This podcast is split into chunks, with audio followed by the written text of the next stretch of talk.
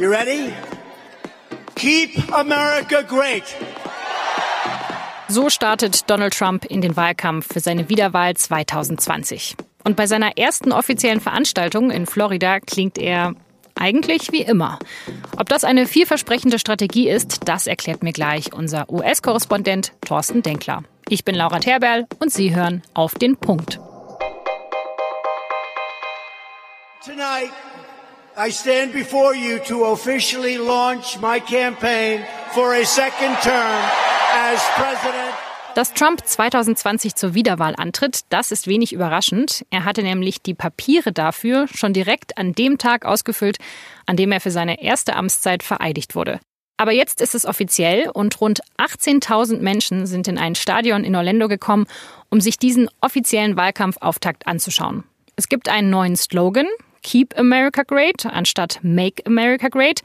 Aber sonst ist vieles beim Alten geblieben. The only collusion was committed by the Democrats, the fake news media, crooked Hillary Clinton. Hillary Clinton ist korrupt, er will den Sumpf in Washington trockenlegen und im Wahlkampf 2016 gab es keine geheimen Absprachen mit Russland. Außerdem listet Trump seine Erfolge auf. Der Wirtschaft zum Beispiel gehe es so gut wie nie zuvor. Our economy is the envy of the world. Perhaps the greatest economy we've had in the history of our country. Sein zweites großes Thema ist die Einwanderung. Schon vor der Veranstaltung hatte Trump verkündet, ab nächster Woche Millionen illegaler Einwanderer abzuschieben. Überall im Land soll es dafür Razzien geben. In Florida spricht Trump außerdem über die Grenzmauer zu Mexiko. Bis zum Ende von Trumps erster Amtszeit sollen 650 Kilometer gebaut werden. Das ist zwar nur eine Absichtserklärung, noch hat Trump das Geld nicht, aber trotzdem jubeln seine Anhänger. Denn seine Unterstützerbasis, die hält zu ihm. Das wird bei dem Event sehr deutlich. Ich spreche jetzt mit Thorsten Denkler, unserem US-Korrespondenten. Thorsten, Trump hat ja bei dieser Wahlkampfveranstaltung nicht wirklich neue Themen angesprochen. Ähm, wieso war das so oder hat dich das überrascht?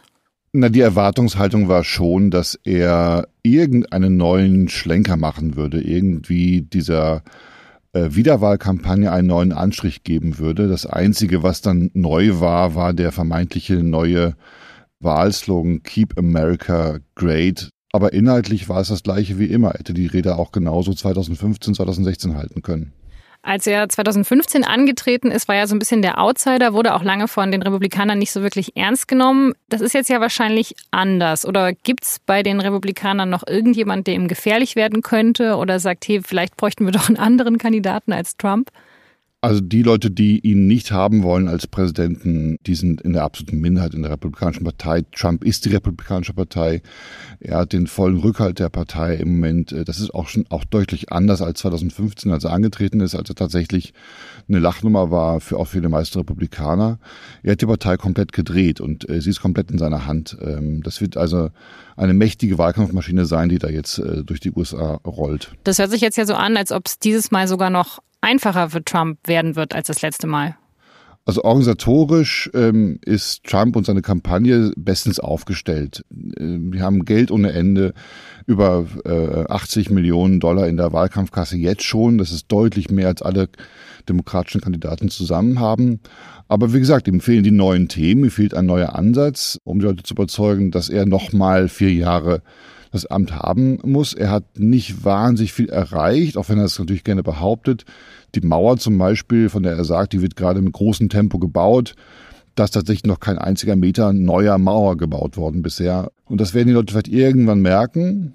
Äh, in Umfragen liegt er deutlich zurück hinter, den, hinter fast allen wichtigen demokratischen Kandidaten. Also das könnte noch spannend werden. Und seine eigene, seine eigene Wahl hat ja gezeigt, dass man nicht unbedingt viele Mittel haben muss, um in den USA eine Wahl zu gewinnen. Also Geld allein macht dann eben einen Wahlkämpfer auch nicht glücklich. Was könnte ihm denn thementechnisch noch gefährlich werden? Also er hat sich ja zum Beispiel auch sehr darauf berufen, dass es der Wirtschaft in den USA gerade sehr gut geht. Er hat große Versprechen gemacht, was die Mauer angeht. Also gibt es da irgendwas, was ihm noch vor die Füße fallen könnte bis, äh, bis Herbst 2020? Äh, die Demokraten werden vieles daran setzen, ihm vorzuhalten, dass es nicht geschafft hat, die Gesundheitsreform, eine Gesundheitsreform durchzusetzen, die allen hilft. Trump hat ja ganz im Gegenteil sogar versucht, die großen Errungenschaften unter Obama wie Obamacare, also den Versuch, viel mehr Leute in eine Gesundheitsversicherung zu bringen, ähm, wieder abzuschaffen. Solche Themen, das bewegt auch viele ähm, aus dem äh, Wählerumfeld von Trump. Zum anderen äh, können sie ihm vorhalten, dass er tatsächlich äh, viele seiner Wahlversprechen nicht eingelöst hat oder nur ganz spärlich einlösen konnte bisher, wie zum Beispiel eben die Mauer, was ein wichtiges und wesentliches Wahlkampfversprechen war. Davon, dass einmal ähm, Mexiko die Mauer bezahlen sollte, ist überhaupt keine Rede mehr. Aber wenn man sich jetzt so diese Tausenden von Unterstützern anschaut bei dieser Rallye, also da hat man irgendwie so ein bisschen den Eindruck, da kann Trump ja sonst was erzählen, das ist denen eigentlich total egal. Also die werden den sowieso wählen, egal was er jetzt die nächsten anderthalb Jahre macht. Das ist völlig richtig. Er hat eine sehr, sehr starke Wählerbasis. 35 bis 40 Prozent der US-Wähler halten ihn für den richtigen Präsidenten und stehen voll hinter ihm. Das kann reichen tatsächlich, äh, wenn man noch die Republikaner mitzählt, die auf jeden Fall republikanisch wählen würden und niemals einen Demokraten, egal wer denn da vorne steht. Das kann reichen. Allerdings sind die Umfrageergebnisse für Trump in bestimmten Battlegrounds-Staaten, also wie Wisconsin, Michigan und Pennsylvania zum Beispiel, drei ehemalige demokratisch geprägte Staaten, die Trump überraschend gewonnen hat 2016, äh, doch sehr schlecht für ihn. Also er steht da, liegt da weit hinter zum Beispiel Joe Biden, der bei den Demokraten gerade der Frontrunner ist, obwohl der noch, noch nicht mal ausgerufen ist als tatsächlicher Kandidat. Also er hat einige Schwierigkeiten, die Mehrheit des Landes hinter sich zu bringen. Das hat er bis jetzt noch nicht geschafft und nicht einmal geschafft. Es ist sehr ungewöhnlich für den Präsidenten, dass er es nicht einmal geschafft hat, in Zustimmungswerten über 42 Prozent zu kommen. Also da hat er einige Schwierigkeiten bisher. Bei den Demokraten dauert es aber ja noch eine ganze Weile, bis da auch wirklich der finale Kandidat feststeht. Also ist es nicht auch nochmal ein Vorteil für Trump, dass er eben jetzt schon voll in den Wahlkampf einsteigen kann? Beziehungsweise eigentlich hat man ja das Gefühl, dass mit Trump der Wahlkampf nie aufgehört hat. Es ist irgendwie immer Wahlkampf. Trump macht immer Wahlkampf. Der hat ja seit, seit er im Amt ist, äh, 60 Auftritte jetzt gehabt, äh, 60 große Arenen gefüllt, in denen die Menschen ihm zugejubelt haben und immer war Wahlkampf. Egal was er macht, es ist Wahlkampf. Jeder Tweet und äh, jede Rede ist Wahlkampf. Er hat äh, einen ganz großen Startvorteil dann natürlich dadurch, dass er der amtierende Präsident ist und keinen innerparteilichen Gegner hat, der ihn jetzt herausfordert, oder keinen ernstzunehmenden innerparteilichen Gegner der ihn herausfordert. Die 24 äh, demokratischen Kandidaten müssen sich erstmal noch sortieren, müssen erstmal rausfinden, wer von ihnen eigentlich ein Favorit sein könnte und gegen Trump antritt. Das dauert noch ein bisschen. Bis dahin sind sie sehr mit sich selbst beschäftigt. Allerdings haben die auch das Problem, dass Trump tatsächlich äh, die Agenda bestimmen kann. Er als, als Präsident kann er die Themen setzen und jeder seiner Tweets löst in den USA so eine kleine Welle immer aus, jeden Tag, äh, was Berichterstattung angeht äh, und was Interviews angeht. Also er er kann die Agenda setzen, er kann die Medien bestimmen. Ähm, das können die Demokraten im Moment nicht, weil das ist das der große Vorteil, den Trump hat. Ob das am Ende reicht, ist eine ganz andere Frage. Vielen Dank, Thorsten Denkler. Vielen Dank. Und jetzt noch zwei weitere Nachrichten. Vor knapp fünf Jahren wurde der Flug MH17 der Malaysia Airlines über der Ostukraine abgeschossen. Alle 298 Insassen der Maschine starben.